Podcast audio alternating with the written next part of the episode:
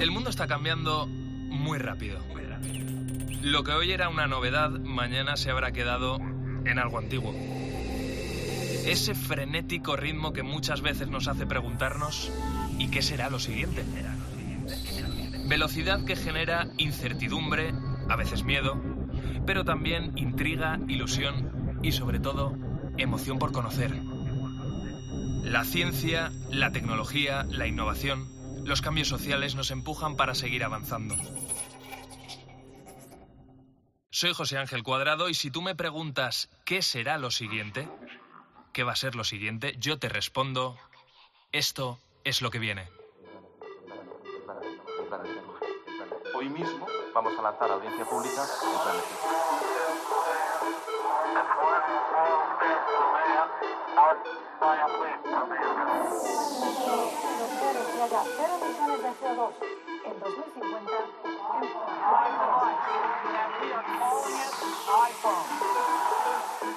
el comité ha llegado a una conclusión científica clara. Es una vacuna segura y efectiva. La tercera misión de SpaceX se ha acoplado con éxito. En COPE, José Ángel Cuadrado. Lo que viene.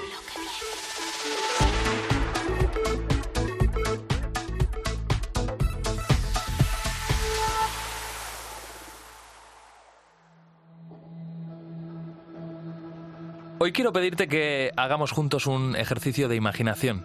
Imagínate que podemos teletransportarnos donde nos dé la gana, en solo unos minutos. Fíjate que en 10, en 15 minutos, que es el tiempo que va a durar este viaje que te voy a proponer, podamos aterrizar en varios puntos de nuestro país.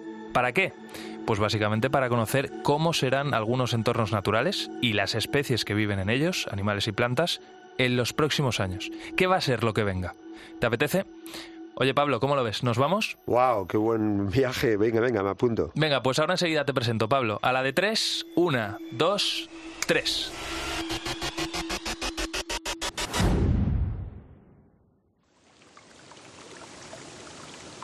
Ya estamos aquí. Pablo, te presento. Antes que nada, para que él, ella, ellos, los que nos están escuchando, sepan con quién voy a hacer este viaje tan maravilloso. Pablo Vargas Gómez, eres profesor de investigación en el CSIC, en el Jardín Botánico. Conoces mucho de plantas, por supuestísimo, y conoces muchísimo también de animales. Sí, sí, soy biólogo ante todo y me he especializado en botánica, pero seguimos trabajando con muchos animales y muchas plantas y sus interacciones, que son fundamentales. Fundamentales. Estamos escuchando ya de fondo el sonido de este entorno en el que al que hemos llegado. Eh, fíjate, yo veo a lo lejos montañas, veo varios saltos de agua y Pablo, encima de esas montañas hay dos aves enormes. ¿Qué son? El quebrantahuesos. A ver, eh, si parecen, se distingue muy bien en el aire el quebrantahuesos, porque si lo ves ahí, tiene las alas estrechitas, que un buitre las tendría más anchas, y acaban en punta, y si te fijas un poco más, el cuello es muy característico del quebrantahuesos.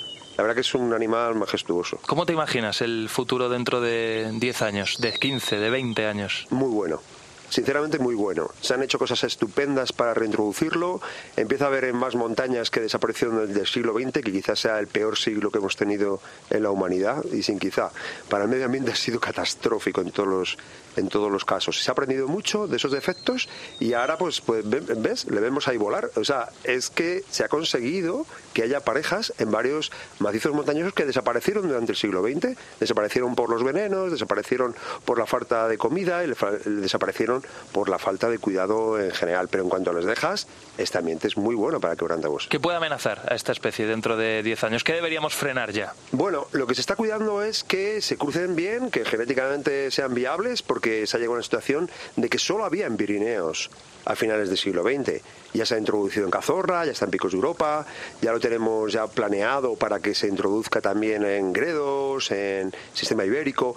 Entonces, cuando más se expanda, mejor, mayor diversidad genética y entonces si hay algún problema como alguna infección no querida de una gripe aviar que les afecte, pues entonces tendremos más posibilidades de que sobreviva. Se está haciendo un buen trabajo, como tú decías, con, con la conservación de, esta especie, usando tecnología, entre otras cosas, para, como decíamos, conservar ¿no? Eh, al quebrantahuesos. Usan, ejemplo, huevos telemétricos que ayudan a saber en qué estado se encuentra cada huevo, si es fértil, si la temperatura es la, adecuada. Le hemos preguntado a Juan Antonio Gil, que es vicepresidente de la Fundación para la Conservación del Quebrantahuesos, y si te parece vamos a escucharle. Una vez que hemos recogido estos huevos, se llevan a un centro de, cría especializado, donde se hace una incubación artificial, y una vez que nacen los pollos, se realiza un proceso de cría en aislamiento humano para que no se impronten estos pollos eh, a través de eh, unos señuelos que son los parentales, que con ellos vamos haciendo la cría durante una parte eh, importante del desarrollo de los pollos. Venga, Pablo, prepárate. A la de 3, 2, 1, cambiamos de sitio.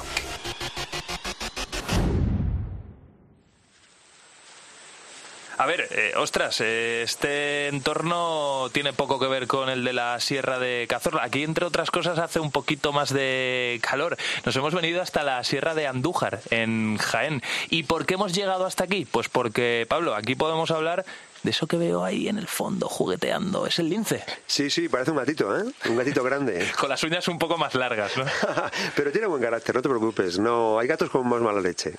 ¿Cómo te imaginas el futuro del lince? ¿Qué va a ser de este animal en los próximos años? Muy bueno, buenísimo. Hace ocho años tuvimos un proyecto de conservación de plantas y yo estaba con la persona que iba a secuenciar el genoma completo del lince y le dijo a la persona que financió, que fue Emilio Botín, le dijo, ¿cuántos linces quedan? Y dijo, 100. 100 para un vertebrado es poquísimo. Era el felino más amenazado del mundo. Y ahora estamos hablando de 300 o 400 en solo una decena de años. Que eso, aunque parezca poco, es mucho. Eso es, decir, para los que no en principio tenemos ni idea, es, es, un salto importante. Sí, ha sido criar estos gatitos por todas partes, cruzarlos convenientemente, que había que saber la diversidad genética. Incluso se han regalado a Portugal, a nuestro vecino donde estaba, se llama lince ibérico, con lo cual ya puede deciros eh, qué, distribución tenía. Incluido estaba en Madrid, han aparecido aquí en el Valle de los Neandertales restos de, de, lince que se supone que es el lince ibérico. El lince ibérico debía estar en toda la península ibérica, pero se quedó recluido solo al sur la Sierra de Andújar, mira, mira qué bonita. Es que es un bosque mediterráneo increíble. Qué pasada. Aquí tienes una diversidad vegetal que no me extraña que se quedara aquí solo. Y además han tenido cuidado. En el fondo ha sido que ha sobrevivido sitios donde lo han respetado. Mm. Eh, estamos en lo que viene, un programa que habla de tecnología, de ciencia, de futuro, de progreso, de nuevas tecnologías. Precisamente en la reproducción del lince, en su seguimiento, ha sido muy importante la evolución de una tecnología que ya existía, que no es nueva, pero que ha evolucionado, que es el radiotrack, ¿no? Entre otras cosas ahora, eh, esos dispositivos que llevan encima los linces eh, funcionan con, se cargan con el sol, con lo cual tenemos batería para más eh, rato. Los mapeos son mucho más finos, ¿verdad? Que, que, en este caso la tecnología está siendo importantísima. Sí, sí, sí, está siendo fundamental. El problema era las baterías, la duración de las baterías que era muy corta, con lo cual tenías un registro solo, una emisión durante unos pocos meses. Ahora ya se puede ir a años porque tienen esa forma de recarga. O sea, la tecnología es fundamental para eh, poder tener especies poder seguirlas y según sus hábitos poder conservarlas. El lince ahora se ha descubierto, antes no se sabía, que se mueve muchísimo, los machos se mueven muchísimo. Se ha encontrado alguno en Sierra de Andújar que está marcado, que ha llegado a Soria, que ha llegado a Gredos, que ha pasado a Portugal, el mismo individuo. Eso no se podía saber de ninguna forma si no fuera con este tipo de metodología moderna. Mm. Venga, Pablo, que aún nos quedan un par de sitios. ¿Llevas todo lo necesario? Sí, sí, sí, vámonos para allá. Venga, 3, 2, 1.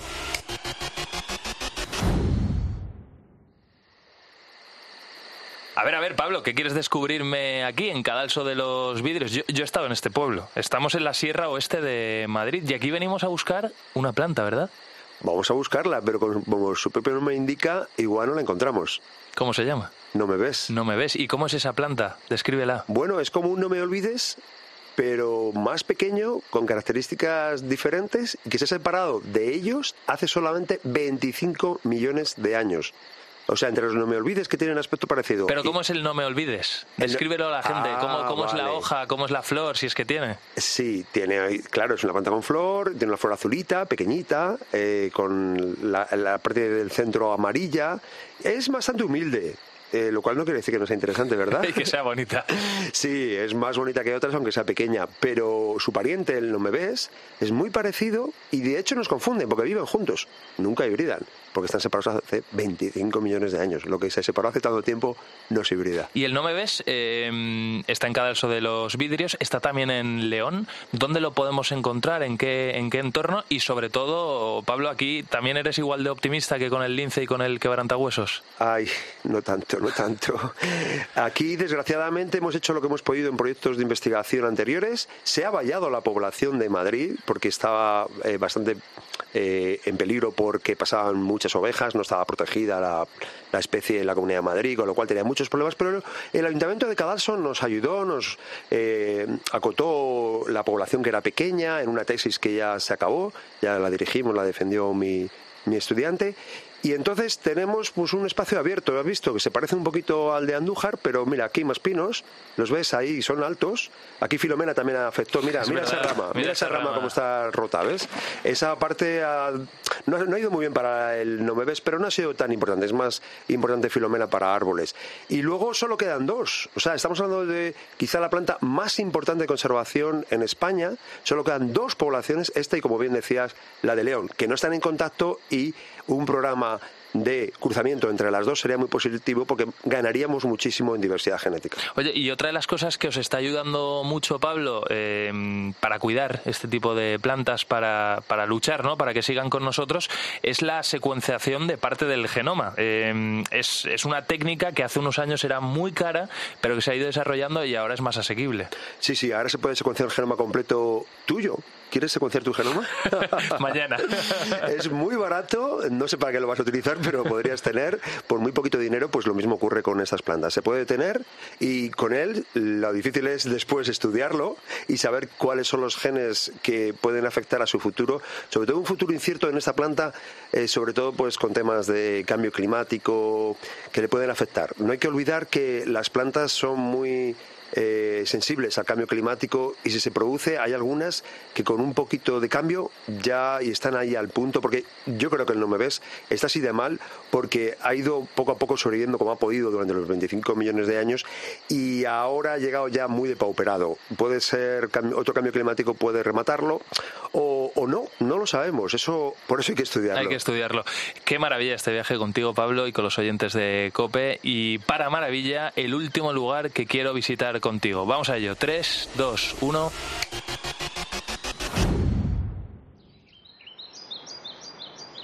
Pablo, aquí nos encontramos arena blanca, arbustos, muchísimas aves de fondo. Fíjate cómo, vuela esa que pasa por delante, esa garza. Sí, sí. Estamos, ¿dónde estamos? En Doñana. Sí, eh, ahí estamos en Doñana, donde también hubo lince donde había mucha. era muy interesante el lince, pero no solo el lince. El Parque Nacional de Doñana tiene un interés brutal por, por la cantidad de aves que pasan por el, el, el humedal de Doñana, sobre todo en migraciones para ir a África pasan por el estrecho de Gibraltar. No pensemos que las aves vuelan por cualquier sitio. Buscan sitios de tierra porque se mantienen mejor en el aire. Entonces, donde hay los estrechos como el de Gibraltar, y que está muy cerca de Doñana, pues pasan y vienen muchísimas. A partir de ahora vendrán muchísimas. Y entonces ahí se conservó, y acerca que se conservó, pues hemos tenido águila imperial, lince y también plantas. No olvidemos que las plantas también son muy sensibles. La planta que hemos venido a buscar aquí, de la que queremos hablar, a ver en el futuro cómo está, tiene un nombre precioso. Suena muy bien. Nosotros que vivimos aquí del sonido de las palabras chicoria hueca. Sí, se llama chicoria hueca porque tiene los eh, tallos y las hojas como un cebollino, es decir, que están ahuecadas por dentro. Es una planta que tú la ves y dices, bueno, una más. No, esta también estuvo separada de sus antepasados eh, eh, y los parientes vivos más próximos hace muchos millones de años. Entonces aquí en Doñana es una planta anfibia, dices anfibio. ¿Qué, ¿Qué significa? Sí, para una planta. Exactamente, para una rana y un sapo sabemos lo que significa, sí. Eh, significa que está a la mitad del tiempo con el agua eh, al cuello, nunca mejor dicho, pero luego Doñana, no nos engañemos que muchas zonas de Doñana se secan, eh, no las lagunas más profundas, pero sí las partes que están alrededor, y ahí es donde vive la chicoria hueca. Entonces ella prefiere que haya un invierno empapado, que está encharcada y luego una primavera cuando florece que ya empieza a desaparecer el agua incluso ya el verano pues seca mucho el, el, suelo. Con esta planta en concreto y ya te voy a despedir es una pena te vas a quedar aquí porque yo voy a continuar el viaje es la importancia del entorno verdad que generan las plantas los animales es decir es interesante muy interesante esto. No el animal en sí mismo sino lo que genera alrededor Claro, las plantas como la chicoria hueca necesitan un ambiente húmedo, como hemos descrito, pero también hay unas plantas que son más importantes en el ecosistema, que tienen un papel más importante como planta dominante y que hacen que las demás puedan vivir bien como por ejemplo la encina, que es la reina nuestra, alrededor del encinar y dentro del encinar viven muchos seres vivos, pues en el agua también ocurre lo mismo. Y si te sumerges en el mar, puedes encontrar una planta parecida. Oye, me has leído la mente, ¿no? Sí, yo creo que estamos pensando en la misma. Porque ahora mismo me voy a dar un chapuzón. Antes de sumergirme en el mar, te doy las gracias, Pablo. Ha sido un placer hacer este viaje contigo. Pues nada, que tengas buen baño. Pablo Vargas, un abrazo. Un Hasta abrazo. siempre. Chao. Pablo Vargas se va a quedar en tierra firme, pero yo, una vez más, voy a teletransportarme a otro lugar de nuestro país. ¿Me acompañas? 3, 2, 1.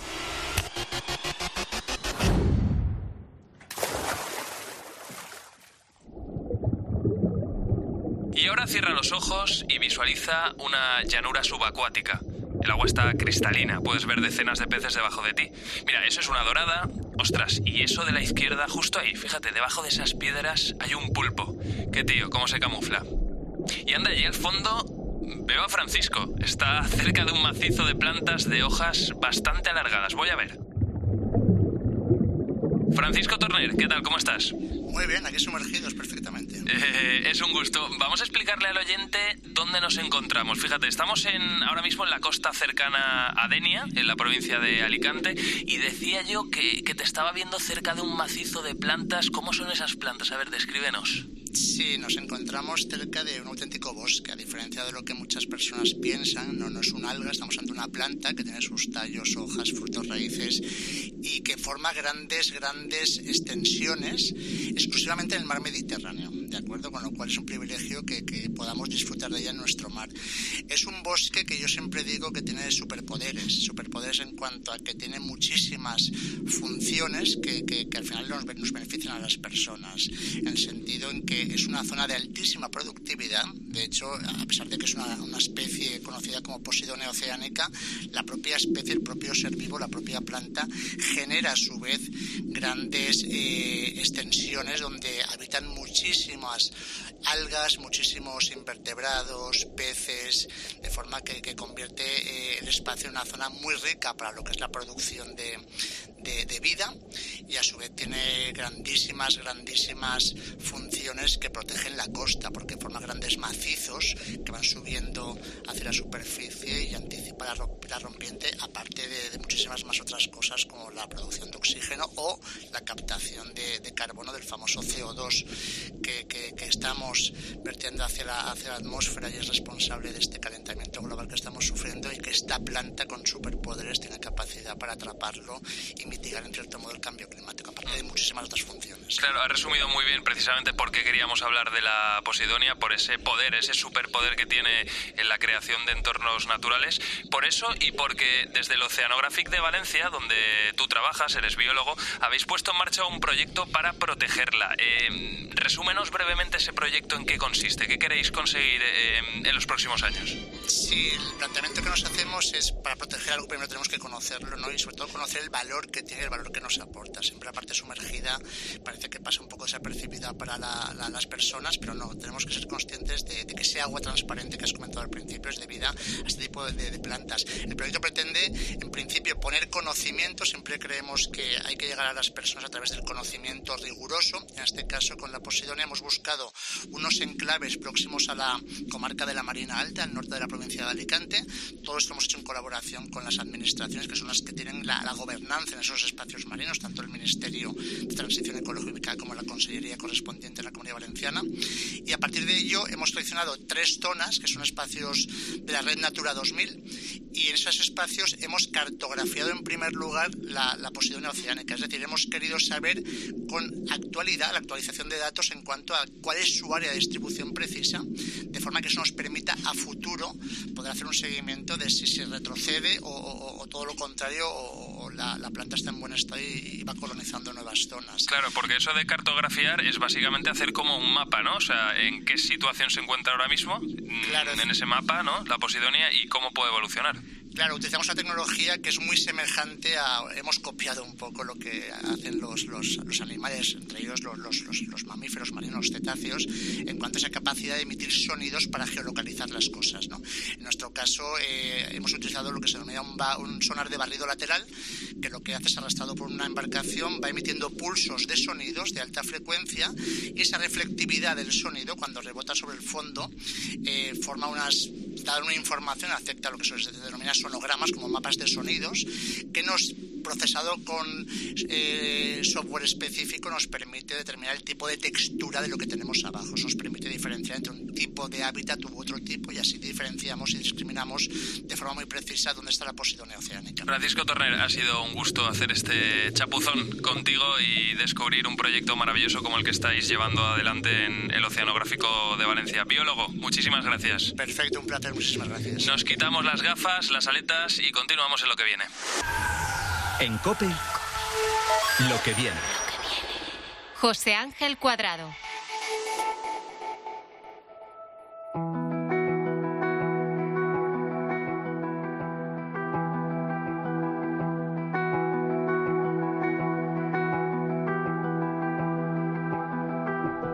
Quédate con esta fecha, 12 de junio de 2022. Es una fecha que está marcada en el calendario de Pedro, el propietario de una casa rural. No es su cumpleaños, ni su aniversario, ni nada que te puedas imaginar. Pilar García Muñiz, presentadora de Mediodía Cope. ¿Quién es Pedro?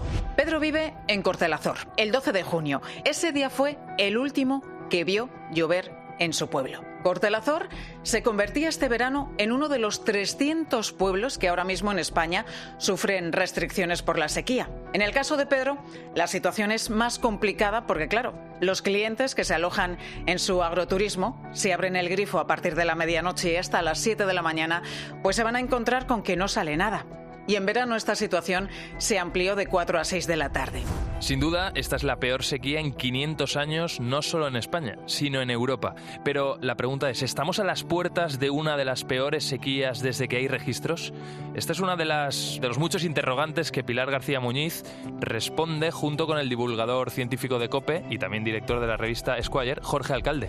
Estamos a las puertas y de una gran sequía próxima y de alguna más que tendrán que venir. Es cierto que el ser humano en este lugar del planeta, de la península ibérica, está acostumbrado a que haya sequías periódicas. Fíjate que en el año, en el siglo XX, hubo una sequía gorda de las buenas cada década. Cada década tuvo su gran sequía.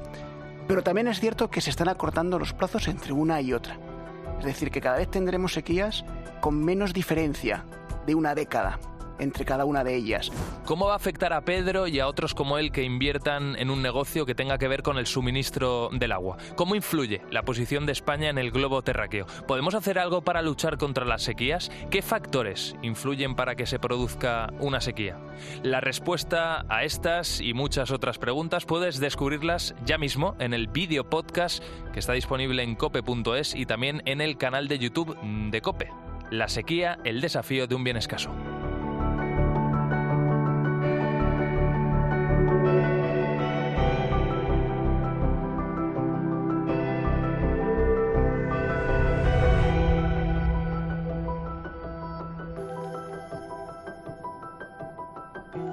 En Cope, lo que viene. José Ángel Cuadrado.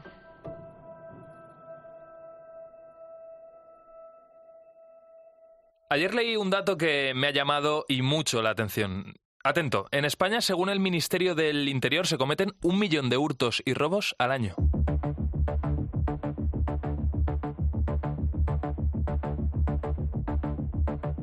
Un millón ¿eh? al año. La mayoría, el 90%, se cometen de manera impulsiva. Sus autores son ladrones no profesionales y con gestos y actitudes permiten predecir cuándo decidirán perpetrar el hurto. Es decir, eso se puede, nos podemos adelantar. Y es que aunque te parezca raro, un simple gesto puede delatar a un ladrón, sobre todo cuando se trata de cometer un robo en el supermercado. Lo que viene es ser capaces de predecir y detectar esos comportamientos, para que incluso antes de que se puedan producir, atacarlos. ¿Se pueden detectar? Pues cómo, ¿no? Es la pregunta. Con inteligencia artificial. Esa es la respuesta.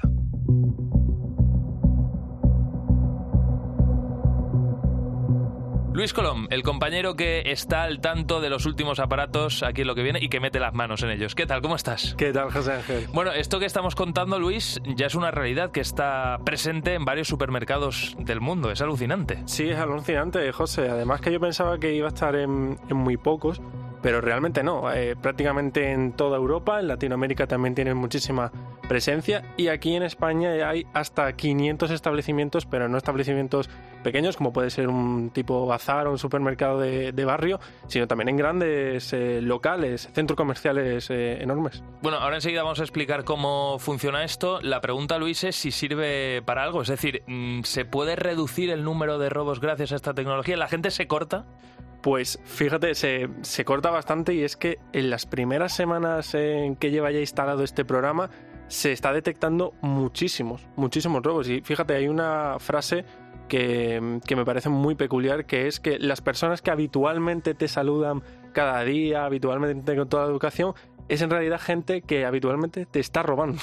Así que fíjate. ¿Eso cómo es? O sea, ¿la gente educada son más proclives a cometer un robo? No, no creo, sino que la gente que habitualmente pasa por ese establecimiento, ya puede ser pues, una frutería, eh, pues lo que hemos dicho, un bazar, que habitualmente te saluda, que ya conoce al, al dueño, dice, hola Pepi, ¿qué pasa? ¿Cómo estás? No sé qué. Pues esa gente, pues habitualmente es gente que, que, que te ha robado alguna vez o que en ese momento te, te ha robado. Entiendo que robos de cualquier tipo, quiero decir, también sí. es un robo llevarte una bolsa de patatas sin pagarlas, que al final, sí, claro. Exactamente, exactamente. O sea, robos grandes y pequeños. Correcto. Bueno, una cámara de seguridad que es capaz de captar tus movimientos y detectar los robos, pues como decimos, Luis, suena alucinante. Al frente de Vision, la empresa que lo está implementando en España, está Pablo Blanco. Pablo, ¿qué tal? ¿Cómo estás? Bienvenido a lo que viene.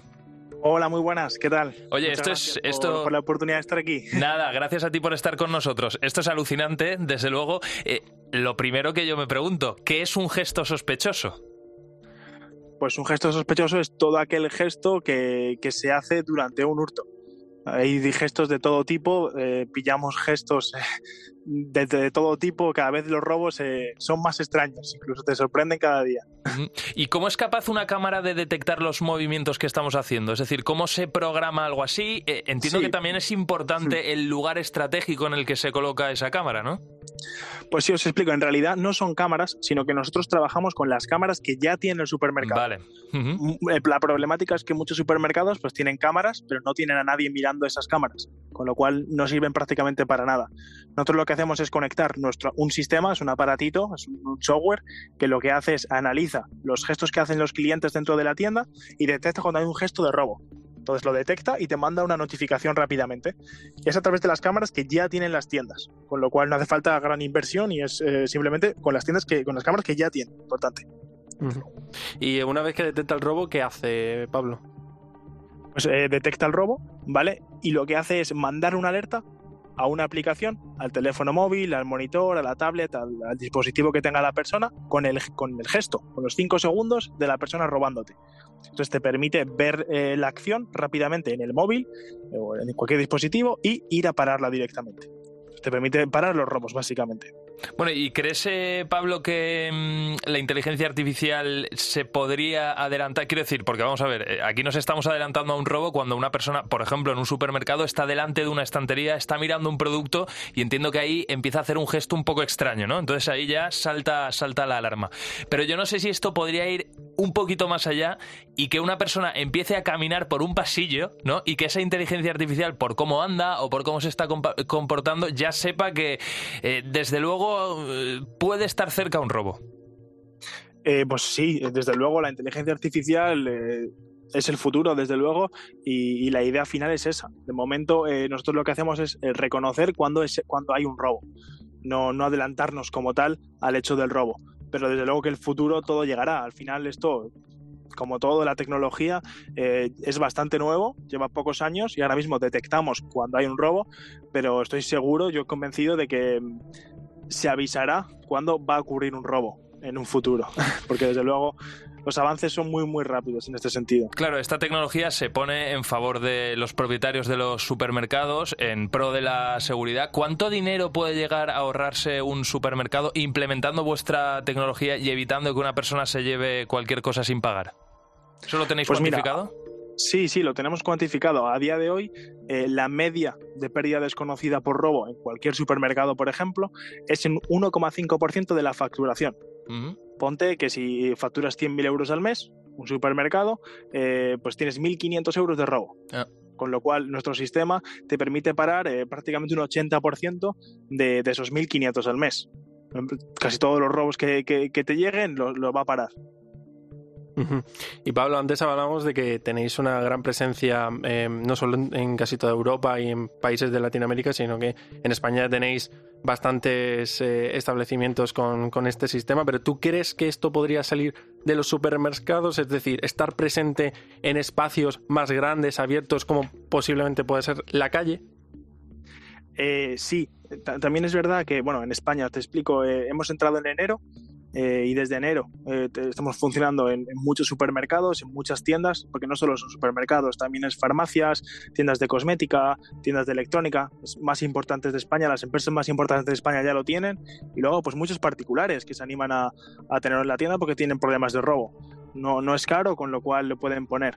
Eh, el futuro, eh, habrá que ver un poco el tema de la legislación, porque nosotros ahora cumplimos todo lo que, eh, con todas las leyes, ¿vale? En Europa, por ejemplo, está completamente prohibido el reconocimiento facial, el reconocimiento biométrico, básicamente reconocer a las personas está completamente prohibido. Entonces, eh, no hacemos nada de eso, simplemente analizamos los gestos. Si en un futuro, eh, sí, la idea es ponerlo, por ejemplo, en el metro, en sitios, en sitios así, para detectar a lo mejor accidentes, eh, personas que han tenido algún problema, eh, todo tipo de, ayuda, desde luego que, que- va a ser útil. De hecho, nosotros estamos, pues aparte de este, de este producto que tenemos para parar los robos, desarrollando algún otro producto. Eh, el 80% de los gestos que tenemos acumulados con esto del robo nos son útiles para implementar esta tecnología en diferentes sectores, con lo cual estamos trabajando mucho en eso también.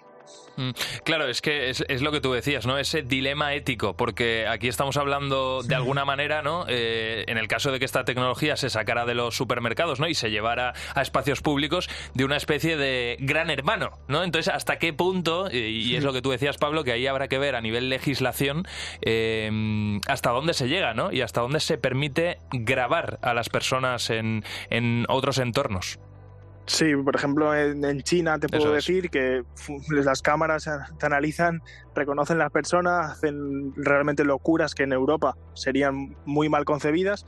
Aquí tenemos una legislación bastante dura y nosotros pues nos adaptamos. Al final lo que hacemos es analizar los gestos, con lo cual está totalmente adaptado para, para, para el sistema que tenemos y, y- y funciona perfectamente, con lo cual estamos contentos con, con, con la legislación, tampoco pues, nos podemos quejar. Claro, porque aquí sobre todo eh, estamos hablando de utilizar la tecnología para hacer el bien, es decir, para adelantarnos a robos, pero también el reconocimiento de absolutamente todo lo que pase en, en nuestra vida, no en nuestro día a día, también se puede utilizar para hacer el mal.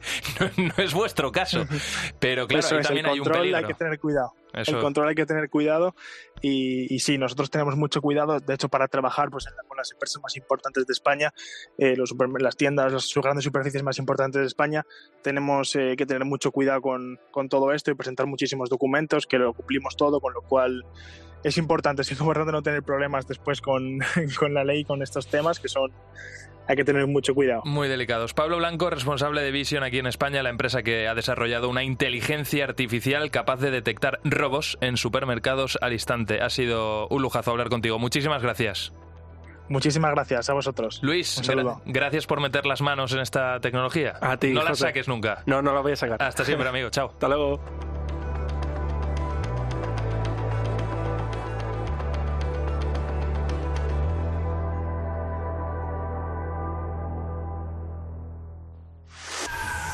En Cope, lo que viene. José Ángel Cuadrado. Seguimos en lo que viene, el programa que se imagina el futuro y te da respuestas a lo que está por venir. Pero ahora quiero ponerme algo nostálgico contigo.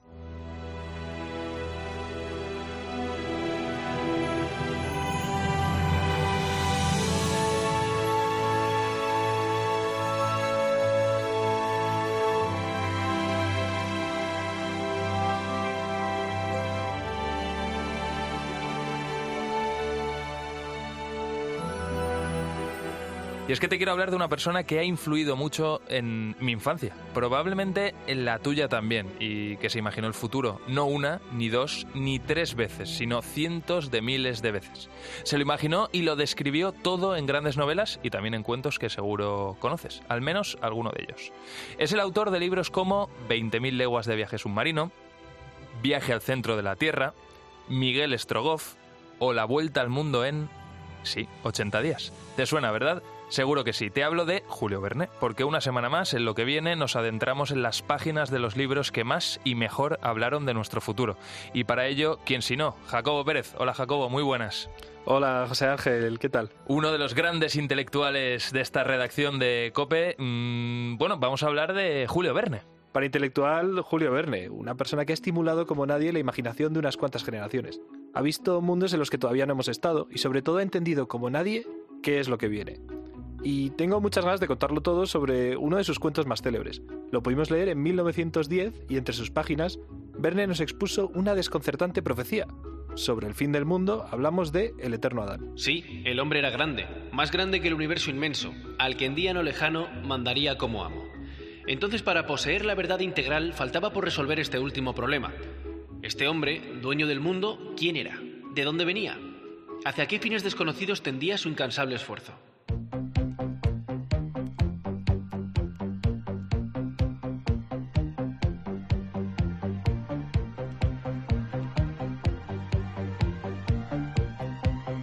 Acabamos de escuchar a Sofer, un sabio al que le atormenta un gran dilema filosófico. Nos encontramos en una sociedad futura. Han pasado miles de años desde que nuestro mundo, este en el que vivimos, se extinguió y parece que nadie ya recuerda nada del pasado.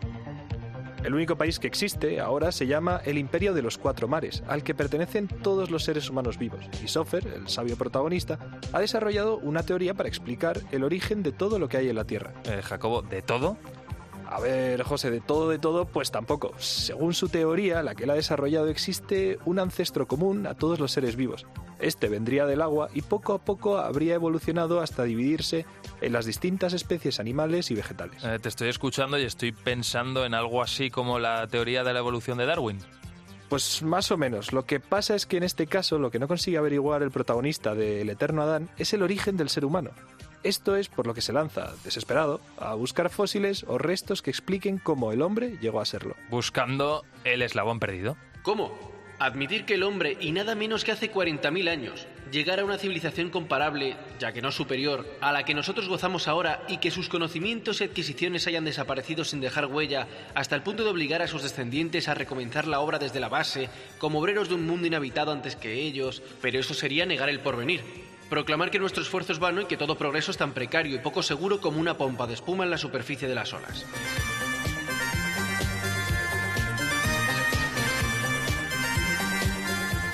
Para Sofer, el sabio, todo tiene que tener una explicación racional, y su teoría no puede estar equivocada.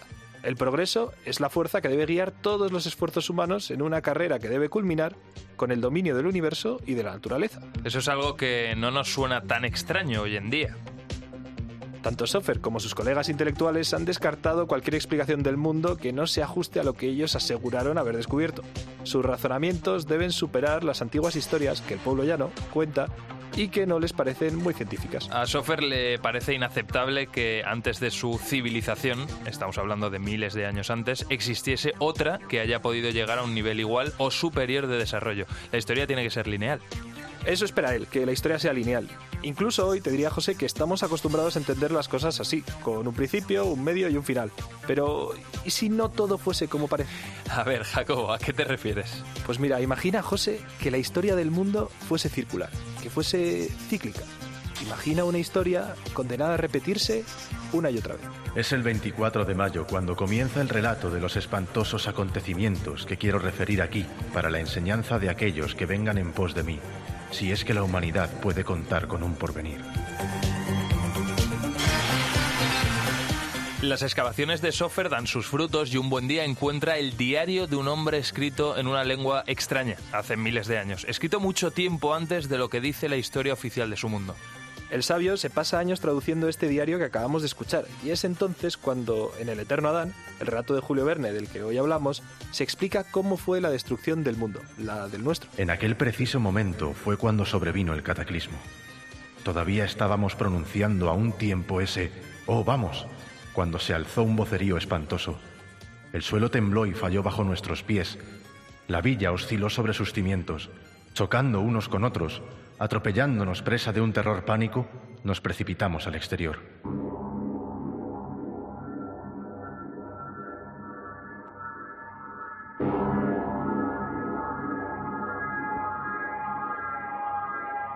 No sabían si el nivel del mar había subido o era la tierra la que se hundía.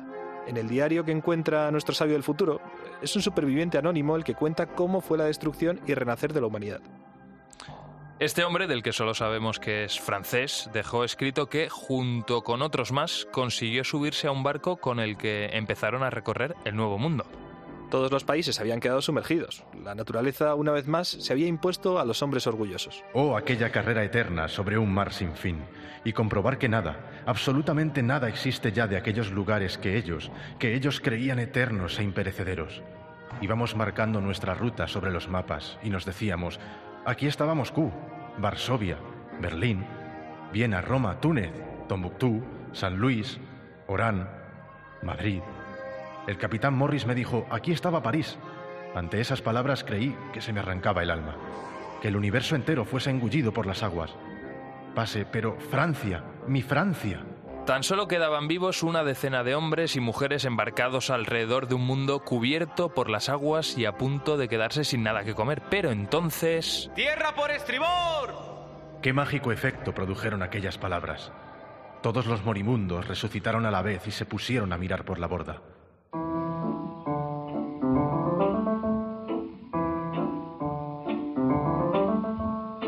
A la altura de Madeira y de las Azores, el barco que llevaba a nuestros supervivientes encontró una nueva formación rocosa que había emergido tras el cataclismo que se tragó el mundo conocido. En esta nueva patria, los hombres y mujeres del barco recomenzaron la raza humana. Recomenzaron la raza humana, que llegaría hasta la época del imperio de los cuatro mares, es decir, hasta el momento en el que Sofer, el sabio, encontró el diario donde su teoría quedaba desbaratada.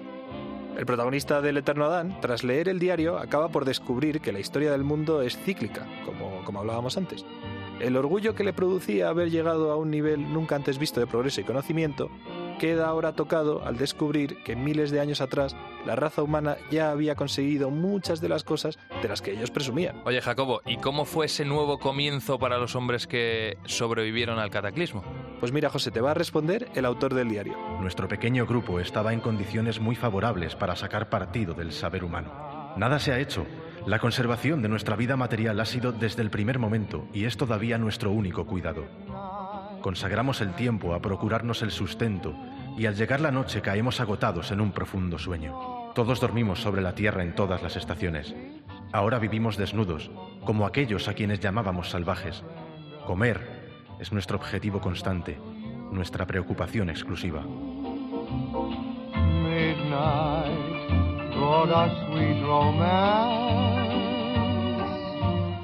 Julio Verne nos enseña cómo todo el progreso, todo el conocimiento y todo lo que somos puede ser destruido de un plumazo. La naturaleza hermosa es capaz de ofrecer su cara más destructiva y dejar nuestra existencia al borde de la nada.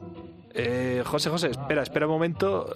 Me dicen que hay alguien que está llamando al programa. ¿Qué? ¿Qué, qué- qué estás diciendo? Pues, pues no sé, quiere entrar en directo. Tú verás, tú eres el jefe. Eh, bueno, pues venga, pasa la llamada.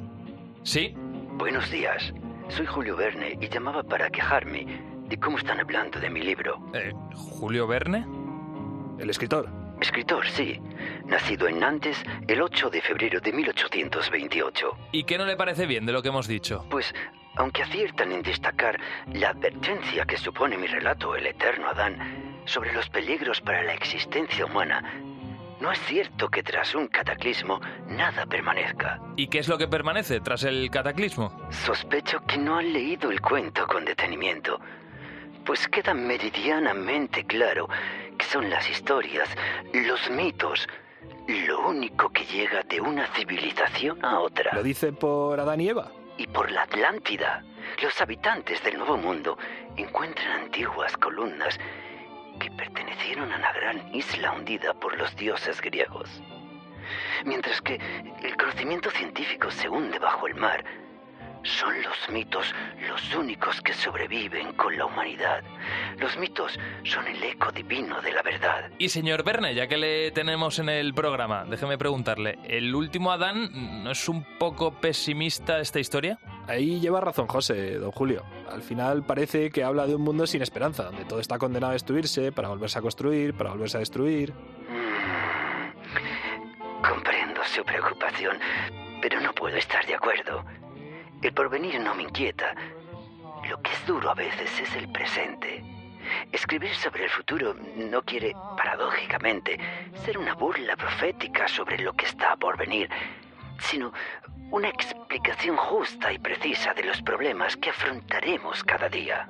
Pues no puedo más que agradecerle que haya llamado a Cope y le agradezco muchísimo que esté pendiente de lo que contamos en lo que viene. Si me permiten, eh, les pediría que me despidiesen con, con música. Eh, soy un amante de las buenas melodías. ¿Y en qué había pensado? En algo moderno, por supuesto. Una música de su época para saber cómo será el futuro.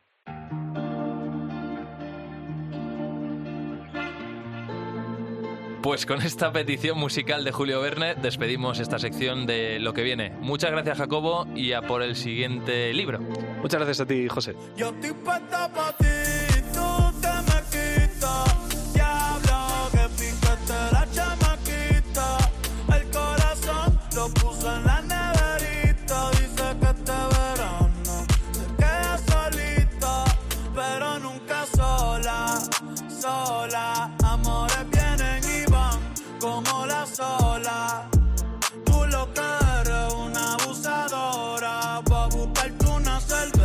Y de ver cora. Ya, ya, ya.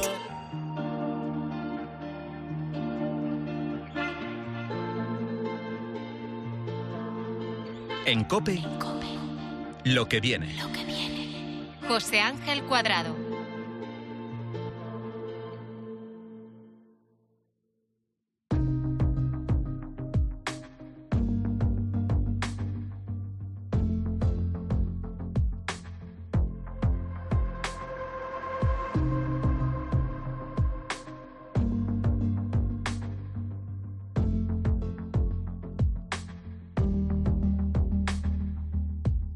Hace muchos años era inimaginable. Que la tecnología nos ayudase en el ámbito médico era un argumento propio de la ciencia ficción. Bueno, pues con el paso del tiempo resulta que los videojuegos, sí, sí, como lo oyes, los videojuegos pueden servir para formar cirujanos. ¿Te imaginas aprender a operar a través de una pantalla? Pues esto es una realidad. Para acabar el programa de esta semana te quiero hablar de un cirujano extremeño que ha logrado desarrollar una aplicación que ayuda al aprendizaje de la cirugía maxilofacial. Bueno, pues todo eso se puede ya practicar en una sencilla aplicación que simula a través de una pantalla situaciones reales dentro del quirófano. Florencio Monje-Gil es cirujano maxilofacial y es quien ha ideado el proyecto, es un fenómeno. Su idea resuelve varios problemas. Por un lado, la dificultad de enseñar este tipo de técnicas cavidades pequeñas y por otra, el coste que ello conlleva. Nos hace falta algún otro tipo de arma en virtud de la cual los médicos jóvenes aprendan cirugía lo más rápido posible y con las mejores eh, normas de seguridad hacia ellos y hacia los pacientes. Una aplicación completamente gratuita, capaz de dar acceso a estudiantes y sanitarios que quieran adquirir estos conocimientos tan complicados de llevar a cabo. Básicamente la gente joven está muy muy habituada a actuar en un entorno digital, en un entorno con un smartphone, con una tablet, con un ordenador, con cualquier otro tipo de dispositivo. Por lo tanto, de alguna manera, estos son unas herramientas fabulosas para el aprendizaje. La aplicación está disponible en cuatro idiomas, en castellano, en inglés, en portugués y en chino, y ya se la han descargado diversos profesionales de todo el mundo. Claro que esta es una de las grandes ventajas de virtualizar todo el tipo de la enseñanza, que el mundo occidental está acostumbrado a unos niveles de bienestar y de tecnología y de aprendizaje que, sin embargo, en otros países pues no tienen acceso a ello. Es muy difícil que se desplacen a centros como los nuestros, y por lo tanto este tipo de tecnología tiene un objetivo social fabuloso.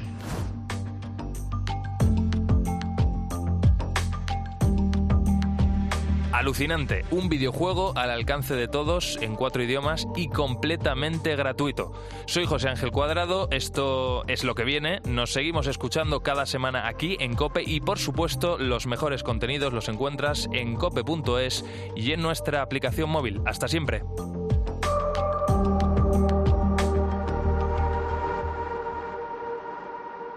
En Cope, lo que viene. José Ángel Cuadrado. Es una voz.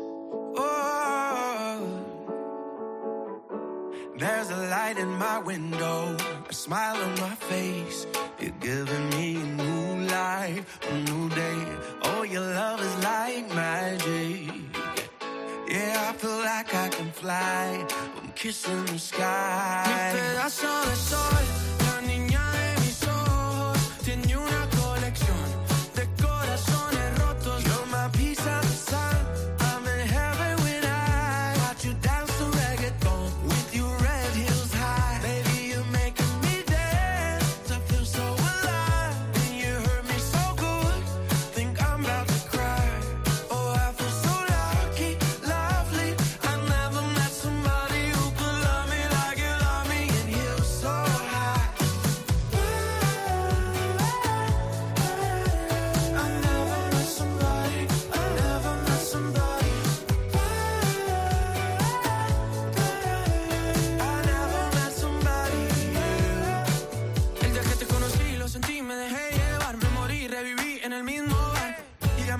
intoxicated.